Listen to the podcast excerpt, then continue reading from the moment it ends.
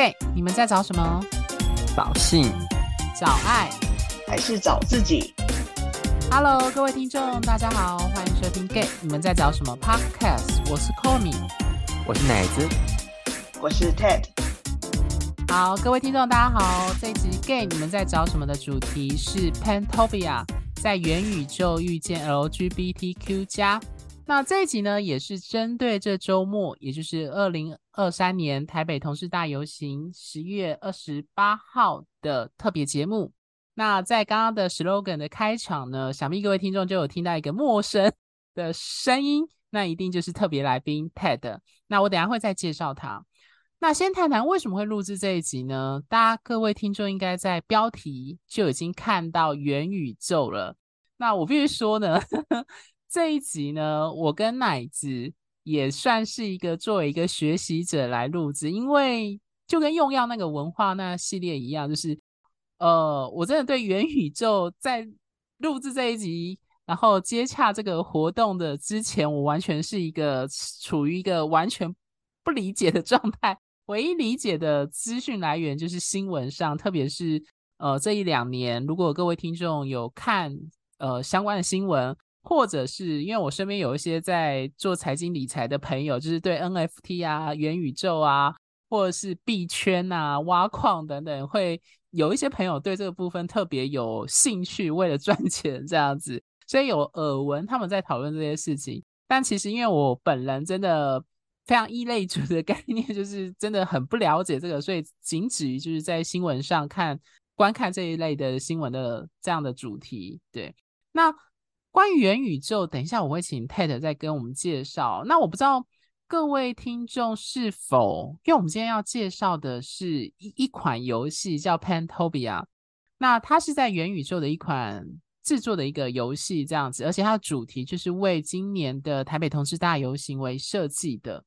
那我不知道各位听众，就像刚刚说有没有玩游戏的习惯？那因为我自己本身啦，就是。大概从国中三 年级开始，就是一个算是隐性的游戏玩家。应该说小时候就是，就是从小时候玩任天堂的 Game Boy 啊，就是宝可梦、神奇宝贝那个时候，然后一直到长大到国三开始线上游戏开始出现了天堂 RO，我是玩 RO RO 玩很多年的人，玩到大学这样子。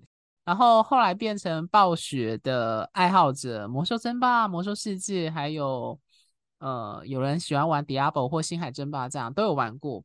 所以其实就玩游戏的资历来说，应该是也蛮长的，但不是那么认真玩，就是抱着很随性的心态。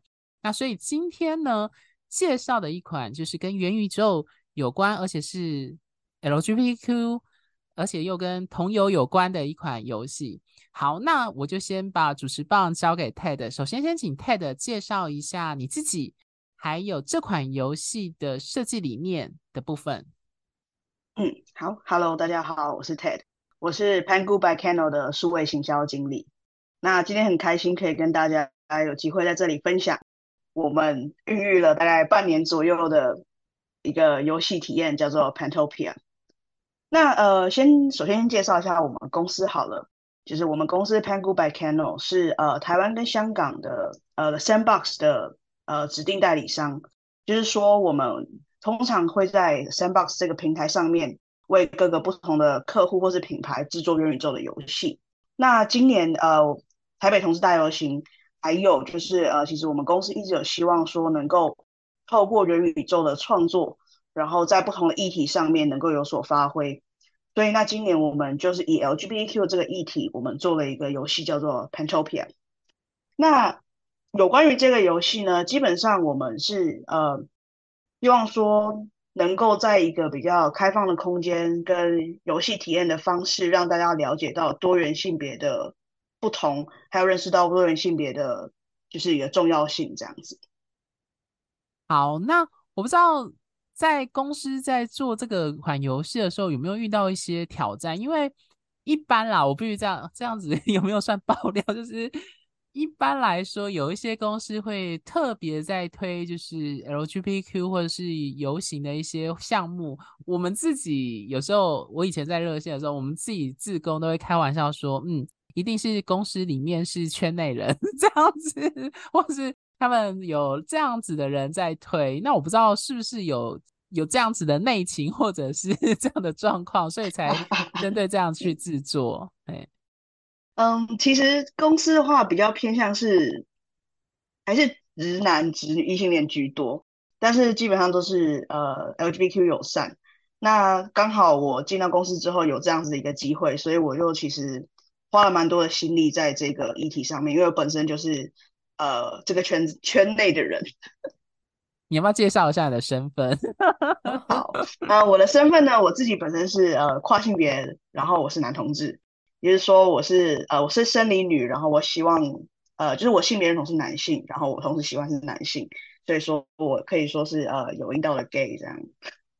嗯哼，我必须说，就是对，这很酷。就是 Ted 应该是我人生遇到的第二个所谓的跨的男同志这样子。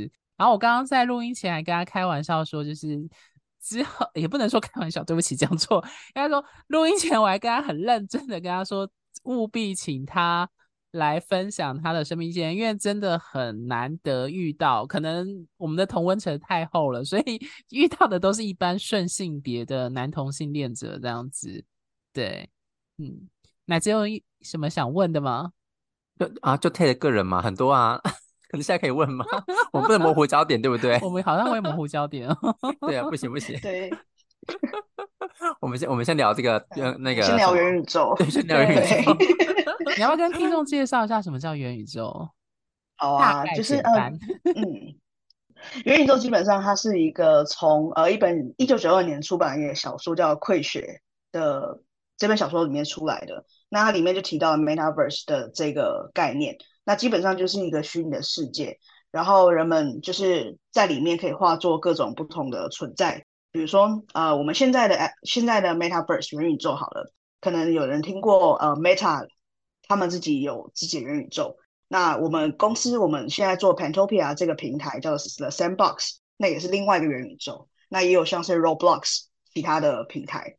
那基本上就是每个人在里面，你可以有不同的新身份，然后你有一个不同的嗯，就是角色。那最主要的话，我们为什么会说元宇宙游戏？其实这跟 M M O R P R B G 是差不多的东西，就这概念，你如果可以这样想。可是呃，在元宇宙游戏里面，基本上因为它跟 Web Three 的，它是建立在 Web Three 的一个基础上面，所以呃，在元宇宙里面，你可能拥有的土地，或是建筑，或是物件等等，都是可以变成是 NFT 的方式存在的。也就是说，今天呃，你在我们的 Pantopia 里面看到的可能物件、建筑、人物，他们都是 NFT。也就是说，今天如果有一个人，他就是在游玩这个游戏，然后有购买游戏道具等等的，他其实也是呃 NFT，也就是说，就算这个游戏它之后可能不支援或是没有再继续存在了，但是你所呃花费心力啊，所所购买或是你所拥有的物件，它是可以继续的存在的。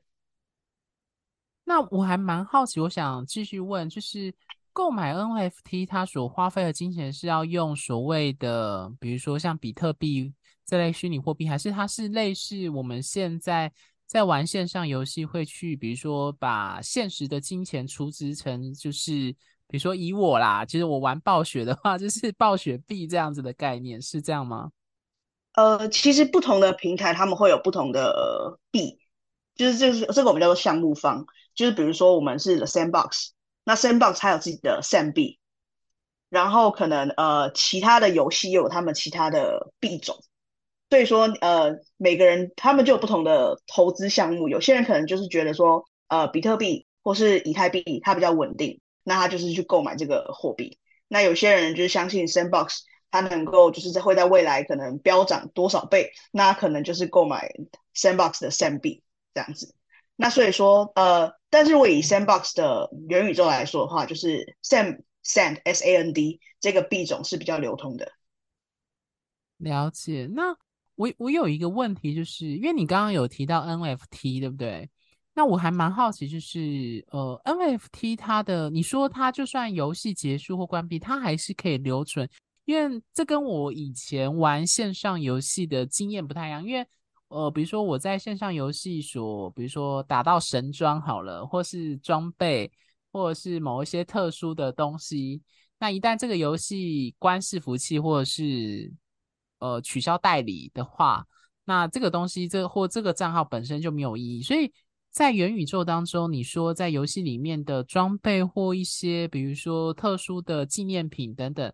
它是可以被带到其他的元宇宙吗？还是它是可以下载下来放在硬碟的概念是这样吗？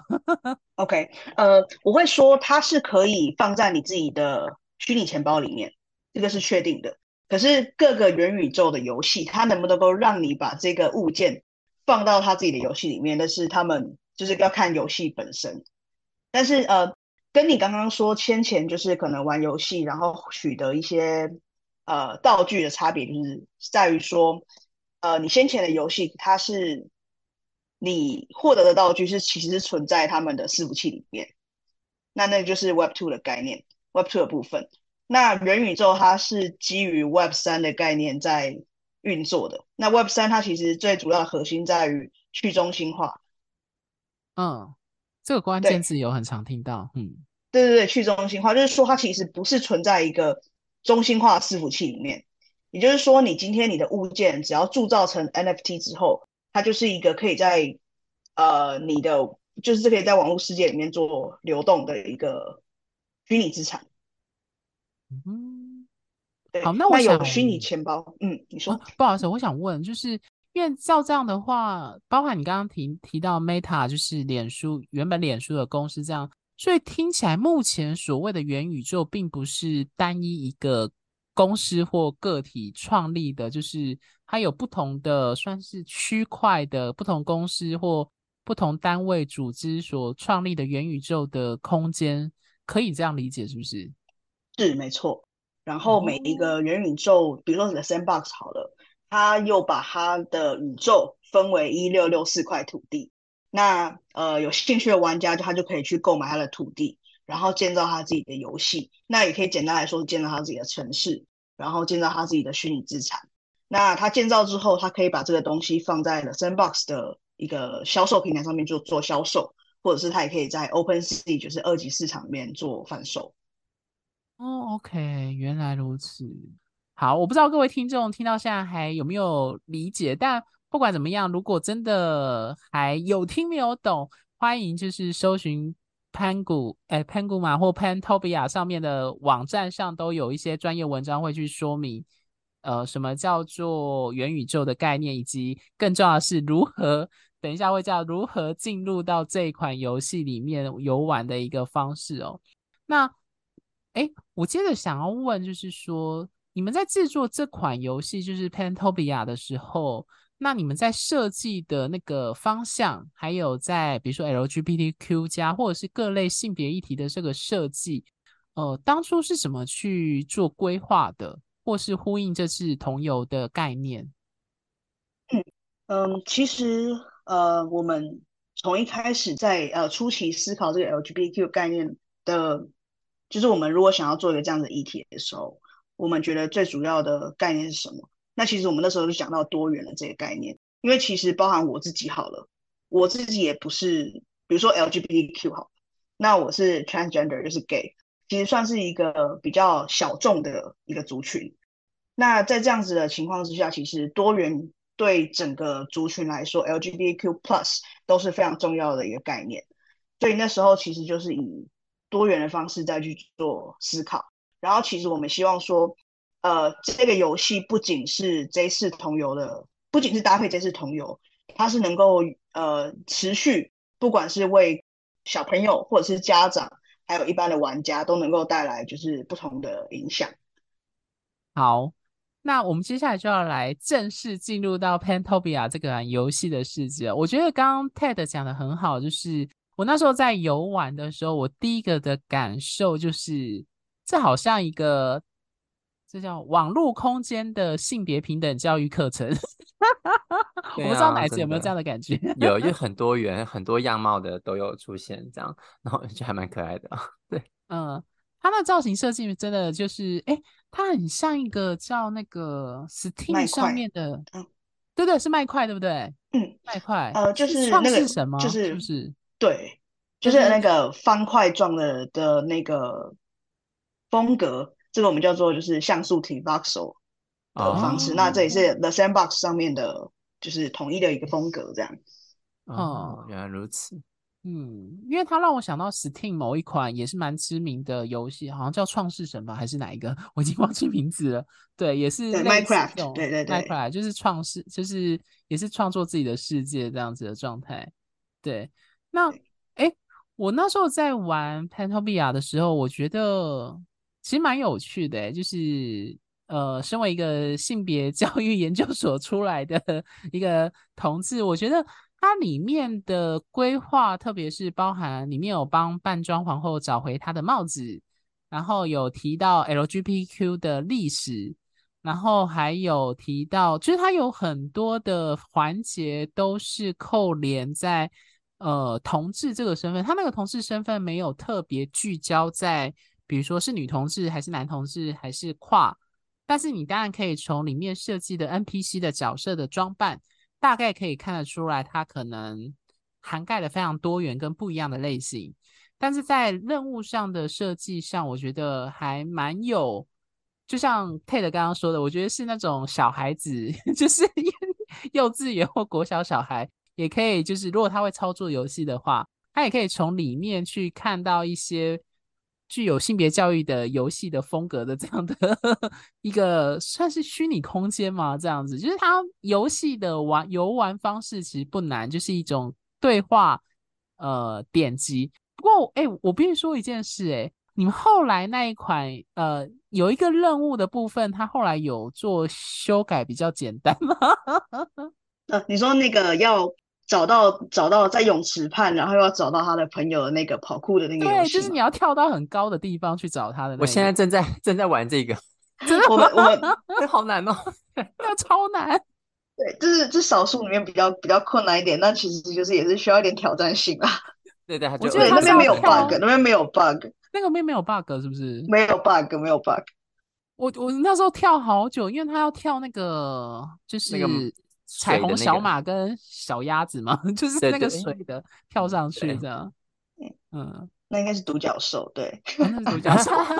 对，我讲成彩虹小马。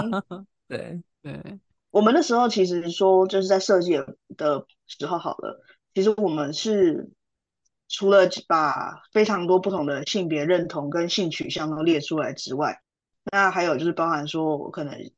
近期就是有非常多的不同议题，我都把它纳出来，然后再来想说，可能怎么样子的游戏或是怎么样子的故事，可以让大家觉得比较贴近也比较简单。那最后我们是用呃，我们主要主线任务有六个，采用就是彩虹旗的六色，那分别是自信、自由、未来、支持、回忆跟团结，就是用这几个方式来作为主题。那其实不只是破关了，那其实整个在游戏的环境等等，我们也是花了非常多的时间来去做设计，然后让整个场景看起来除了主要角色之外，也有很多不同的彩蛋在里面。嗯，那样子。那我有一个问题，就是在游戏一开始，他会下要求，也不能说要求，他会建议玩家先了解 lgbq Plus 的历史嘛，对不对？嘿，那我还蛮好奇。在设计那个历史的时候是，呃，是从一个，因为他有提到比较明显的几个轴线，就是美国、荷兰，就是台湾同婚通过这个部分，对，然后这个部分我想蛮好奇说，说当初在设计的时候，你们是怎么去筛选，也不能说筛选，就是说你们去怎么去找，希望让。游玩的人去怎么理解 LGBTQ 的历史，是怎么去找出一个适合的一个代表的，比如说算是历史事件吗？这样子。嗯嗯，其实我们是从可能大众或者是一些乐听的媒材上面比较常见的一些呃主题，或者是比较常见的一些事件拿出来，放在这个这个呃彩虹历史的长廊里面。那包含就是最后一个，其实就是台湾的，就是因为其实近期就是在那个尼泊尔同婚通过之前，其实就是台湾嘛。嗯，对，亚洲第一个，嘿，是，对对对，所以就是我们就是把它放到这里是最后一个。那你要去，你要去，可能就是了解到，其实，在台湾之前，因为其实荷兰还有美国是相对，就是我们先不讲其他一点复杂议题啊，就是相对就是可能大家比较熟悉的一个比较比较开放的一些国家。是，那就是让大家了解到说，其实呃，有些人可能只了解到说，台湾就是每年可能有同事大游行。但是其实这一路上走来，不管是台湾或是国外，其实都有非常多不同的事件发生，然后才有了非常多小步小步的进步，最后最后才到了现在这个情况，嗯，就是好的好的一个情况，对，嗯哼，了解，好。那奶子有没有针对这游戏，你有什么想分享，或你现在正在游玩的状况是？你你已经达到了吗？刚刚跳上去还没有，还在努力跳跃中，努力跳跃中。但我我觉得这游戏让我我蛮惊惊讶也惊艳，就是我当第一次登录的时候，想说哇，原来里面可以有这么多的设计，这么多的不同的样貌。然后我其实很喜欢那个，就是那个历史长廊那里。因为就是可以看到很多过去发生的重要事件，虽然就是只有几个 part，但是已经把重要的时间点都 highlight 出来了。所以我觉得其实我蛮喜欢那个那那个那个那个小空间这样。那中间的话就是一些小人物，就因为我我觉得很，因为我喜欢可爱的东西，所以那个可爱那个独角兽我还蛮喜欢的。然后还有几个一些小人物，他都有一些小名字，我觉得会帮我觉得说，哎，我在这个地方会看到他，然后。就我觉得在增加我自己在游玩体验中会蛮觉得蛮舒服，而且蛮愉快的。那而且我觉得在这个空间中，因为我可以自己创造自己的 avatar，所以在中间我会觉得哎，我还蛮自在的啊。而且啊，中间跟一些其实跟 NPC 对话，虽然我很少玩线上游戏了，不过其实在跟 NPC 对话之中，其实也可以学到从中学到说哦，原来有一些事件是我以前其实没有注意到的，或者说即便我自己清楚，但是也没有那么详尽的去。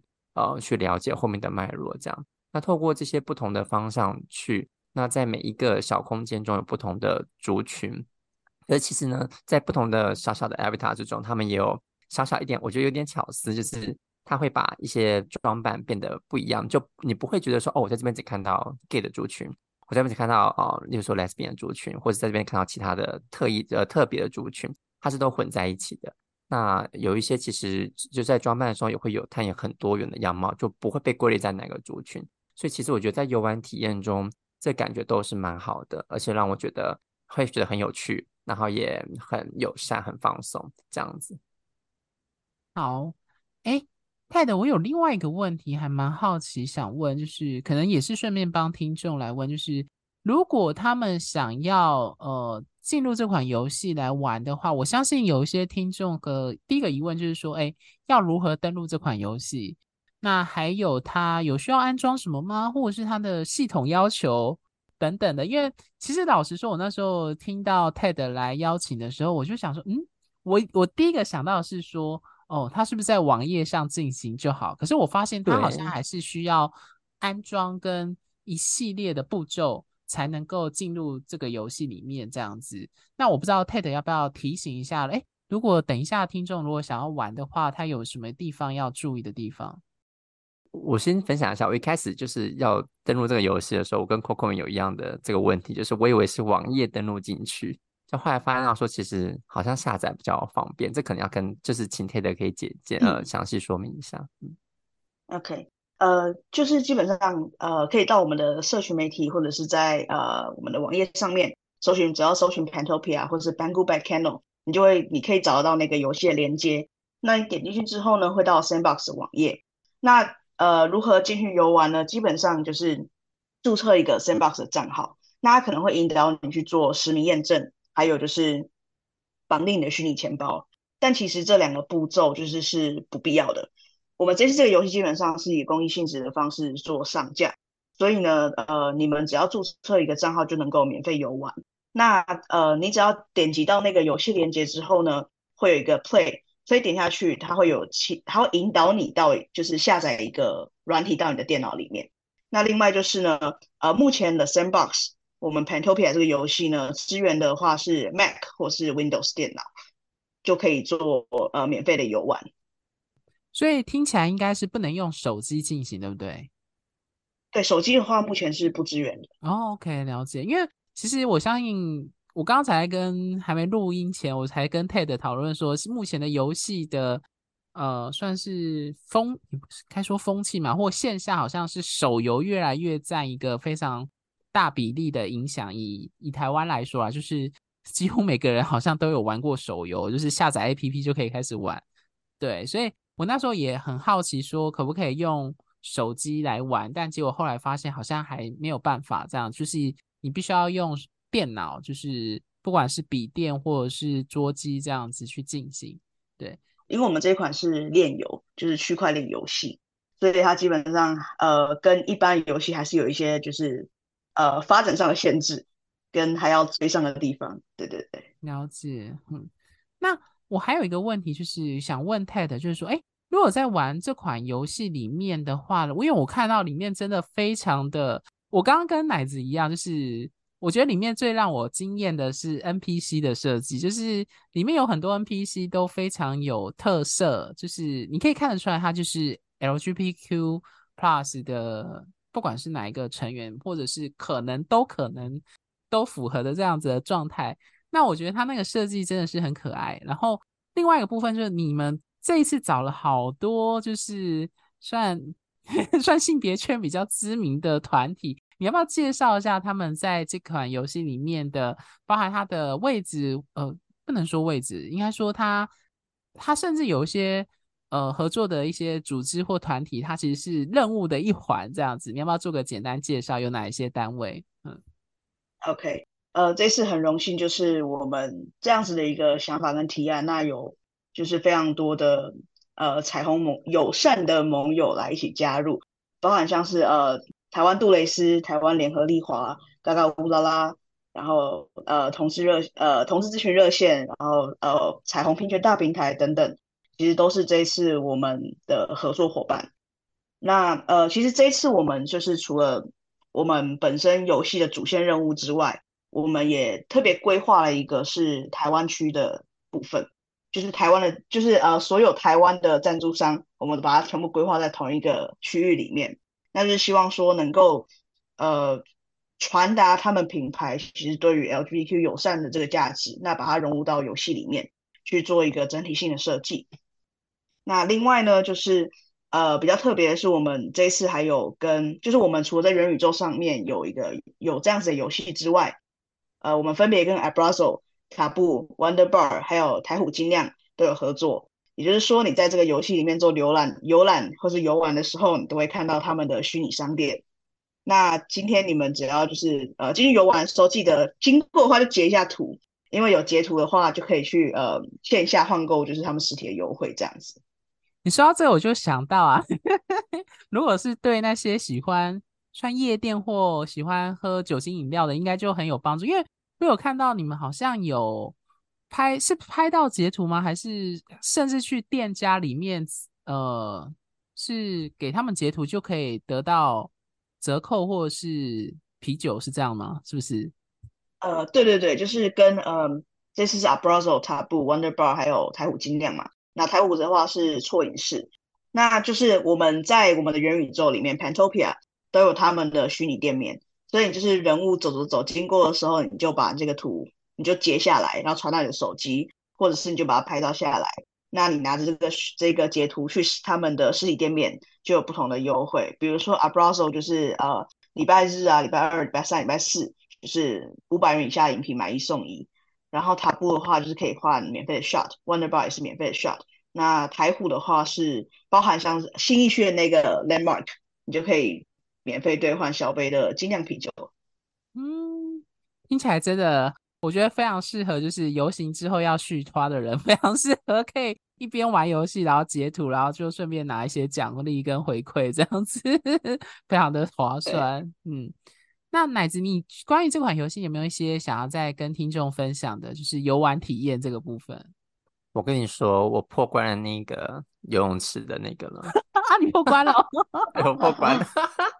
我跟你说，哇，那个需要点技巧哦，就是你要被那个跳的时候技巧，对不对？对啊，可以可以可以剧透吗？应该没关系吧？就是要可以可以可以，就是你要你要被那个它那个水那个吸上去，对吧？嗯、然后再跳到一个一个应该是独角兽的平台，然后再往上跳，是不是这样子？Ted，对，就其其实这一关是有一点点小小的，呃，它有一个背景故事啊。哦，真的，嗯，哦、真的吗？其实我们，对对对，其实其实这一关我的主题设定是躲避恐龙怪兽。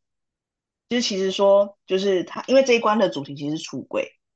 那他在到达他的目标之前，其实中间有非常多的困难，他非常多的挑战，需要去面对。对，其实这个是这个游戏设计里面的设游戏设计背后的一个原因。那后来我们就把它转化成是可能一个跑酷的游戏，来去到最后他可能到岸边的另外一，就是他到那个泳池，他到泳池畔的另外一端。然后完成这个任务，这样子。哦，原来如此，哇哦，这真的是有他的设计。嗯，你说他的出柜是指跟朋友吗？因为我那时候看游戏任务是说他找不到那个朋友，感觉他好像情绪好像心情不太好，算是这个部分是不是？对，这部分我们其实要传达是出柜其实是一个双向的事情。哦，就是不只是对方，假设假设我是 gay 好了。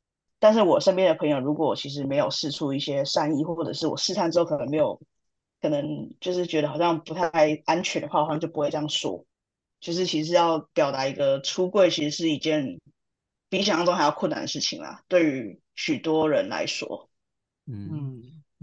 我我我从中中玩可以感受到这个感这个感觉，因为重重困难中要如何从一个平台到一个平台，对，然后要怎么样透过一些技巧，这其实就是我们在日常生活中，或者是说在我们每个同志生命历程中，不管你是只有一个柜子、两个柜子或三个三个柜子，你所要面临的挑战，然后都是一层一层的往上揭开，这样子，我觉得这真的是蛮，就听你讲这个故事的时候，我真的会有蛮多共鸣跟感觉的。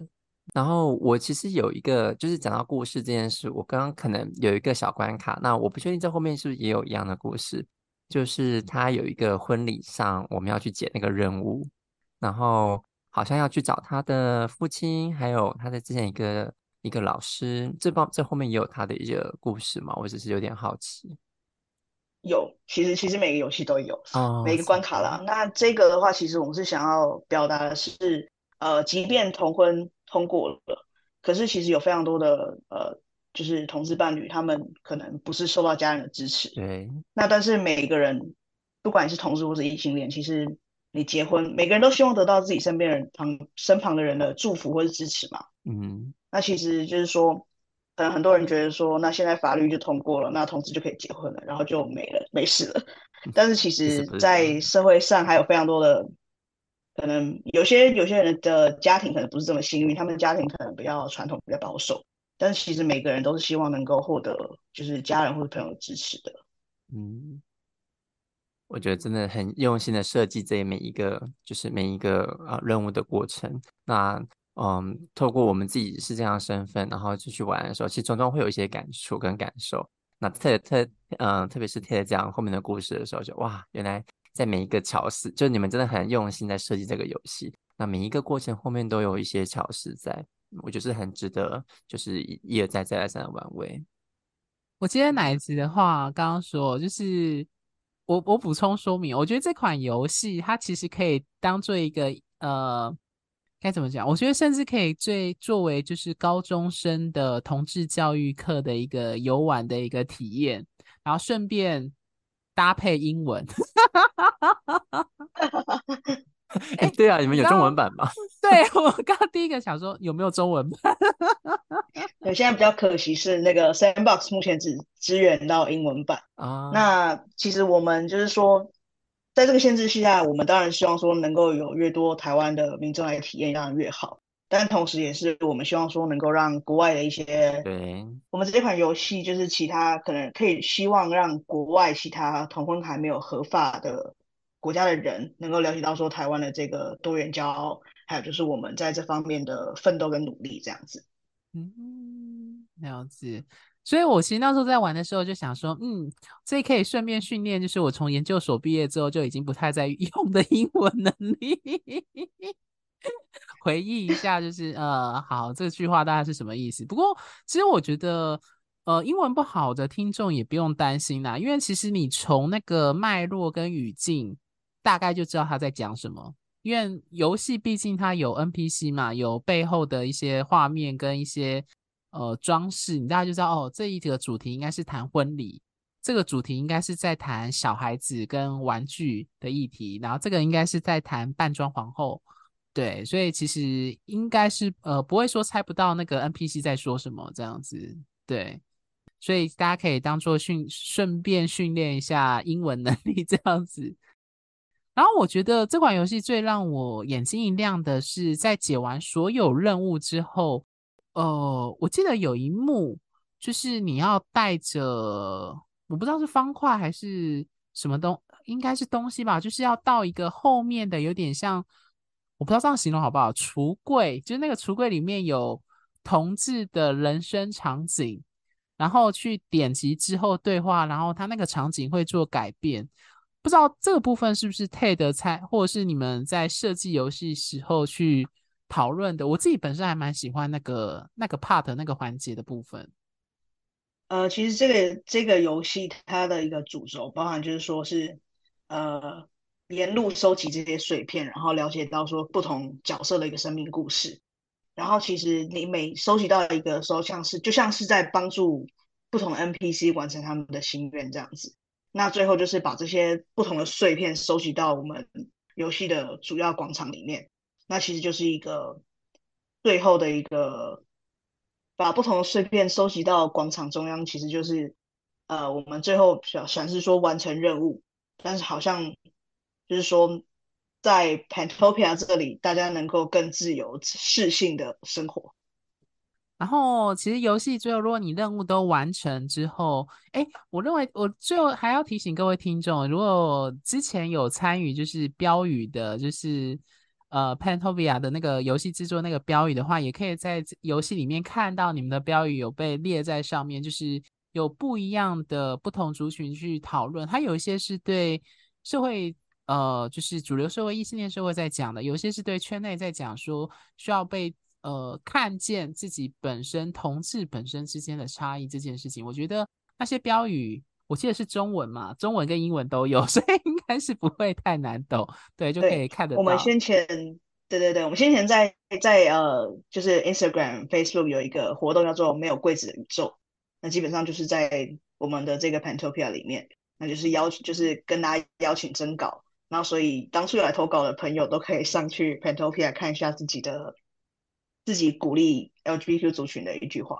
嗯，然后务记要拍照留存哦，显示说你的标语的确有被用到，鼓励其他朋友一起来看这样子。嗯，好。那最后部分，不知道 Ted 有没有针对这款游戏，还有什么想要跟各位听众分享或是推荐的部分？Pantopia。这款游戏我们在台湾我们叫做平等换季，那基本上它就是一个全完全免费的元宇宙游戏。那我们在这一个作品上面，其实我们合作方包含就是 NGO，然后台湾就是非常知名的一些彩虹友善的品牌，还有就是 LGBTQ 友善的酒吧、餐酒馆等等的一些合作优惠。那我们就希望说大家能够透过游戏的方式去再次了解到可能。呃，不，LGBTQ 不同的样貌，就是包含自己可能是圈内人，但是其实这个圈子永远有大家不了解的事情，那就是欢迎大家来这边做游玩。那我们其实其实也非常用心的为大家争取到各种不同的优惠。呃，在游行当天呢，我们跟台湾杜蕾斯合作，那现场到我们的摊位附近，就是呃，只要加入杜蕾斯的 Line 就能够。就是领取免费的杜蕾斯保险套，然后包含在我们的摊位上打卡呢，你还能够抽就是呃我们跟杜蕾斯联名的一个情趣礼包。那如果你没有到摊位的话，也不用担心，在沿路看到我们的花车，你只要 tag 就是 hashtag proud together，那我们都会在事后做这个礼包的抽奖活动。那欢迎大家就是在游行当天到我们的摊位，还有到我们的花车附近给我们就是一些鼓励。然后，呃，最后说一下我们摊位的位置。我们很幸运，刚好在联合利华的旁边。然后我们跟杜蕾斯是连在一起，就欢迎大家来找我们玩。好，非常谢谢 Ted。感谢了。真的，真的就是，就像我们上一集讲的，真的针对游行刚好做了两集，那我真的觉得刚好一个是实体空间，一个是线上的元宇宙空间，都非常鼓励大家，就是不管是这款游戏 Pantopia，你可以把它当做一个，就像我刚刚说的，就有点像是一个同志教育的 线上教线上空中教室的概念，就顺便复习跟看看，就是一些这样的内容，借由游戏的方式去体验。那另外一个就是真的就是。我真的很鼓励啦，就是如果各位听众没有去走过游行的，如果你那一天有时间，也有朋友就是能够跟你壮胆去，就是你从来没去过的，那真的可以去看看。然后趁这个机会，如果你也有玩这款游戏的话，就顺便去拿一些奖励，这样子还有体验当天的游行的氛围。然后我衷心希望不要下雨啦，虽然很长，每一次游行哦，对，下雨的几率都蛮高的。嗯，如果下雨的话也没关系，在家先玩一下这个呃 Pentopia，然后再再再看天气，然后再去这样。但记得要截图哦，然后到现场可以去这些摊位，对，对，好好的去享受一下啊、呃、这个现场的氛围，然后也可以去兑换这些奖励。对，如果先截图给我们的话，就不用抽奖，是直接来我们的摊位就可以拿到一个。价值将近一千块的情绪礼包，哎，听，哎、哦，还不错，这么好，我，那我想问，赶快截图，快快赶快弄，对对，没有没有，不是，我是很好奇，所以听众要怎么把截图给你呢？我帮听众问啊。嗯、OK OK，就是到我们的我们的 Discord，就是只要到我们的 IG 去，就是搜寻，反正你搜寻很很容易就可以找到我们的 IG 了。那上面有一个我们 Discord 的那个连接，那你加入之后把截图传给我们，就是你就可以，我们就会给你。这个身份组，那你当天就是可以来领取这个礼包，就不用抽奖。好，那真的这很方便，就直接家里电脑用一用，截图寄过去就可以了。对，没错没错，不用现场再把它展示出来的。现场没办法，现场是只有手机，对不对？不行，除非你现场随身身随身携带笔电。你可以，你可以，呃，那个图片可以，就是你就自己传到手机自己收好啊。对，对，啊，也是，这样子也是，算很方便了。你还要带去酒吧，还要带去酒吧。对，对好，对，要注意哦。优惠记得换一换。好，那我们这一集的内容就到这边，然后再次感谢 Ted 跟。以及贵公司就是制作了这么特别的 Pantopia 的一个 LGBTQ Plus 的一个游戏给我们，就是而且是免费的公益性的游玩，而且还可以领奖品。那再次跟各位听众就是，哎，务必如果想要了解什么是元宇宙，可以去玩玩看。然后我们就在游行现场见了，我那一天应该也会出现啦，嗯。很好认，我身上有一只鹦鹉，这样。好，你会带鹦鹉去？对，我我现在游行几乎都会带着一只鸟，这样，所以应该如果有看到我。带鸟的应该很高几率是我啊，那如果认错人，呃，就也没关系，就代表可能是其他鸟友的。对，但就不就看看是什么鸟认人嘛，对不对？对，各位晚上要去其他地方用其他鸟认人也是，呃，我应该不会出现的。对，然后呃，那也也如果登录这嗯 Pentopia 的话，也不要忘了来我们 Gay 你们在找什么 Podcast，我们有一个小小的地方。Pantopia 帮我们设计一个小小的地方啊，让我们也可以让我们来看看，来经过一下我们的地方来看一下。虽然我们不会现场有什么声音展示了，但是其实也是有一个小小的区块给我们。就感谢 Pantopia，就是这一次跟我们合作这样。真的，我看每个合作厂商的那个区块的照片跟 logo 都做得很漂亮，就是配合那个布景跟主题。对，再次感谢。对的，嗯。OK，好，那我们今天节目就到这边，大家下集见喽，拜拜，拜拜。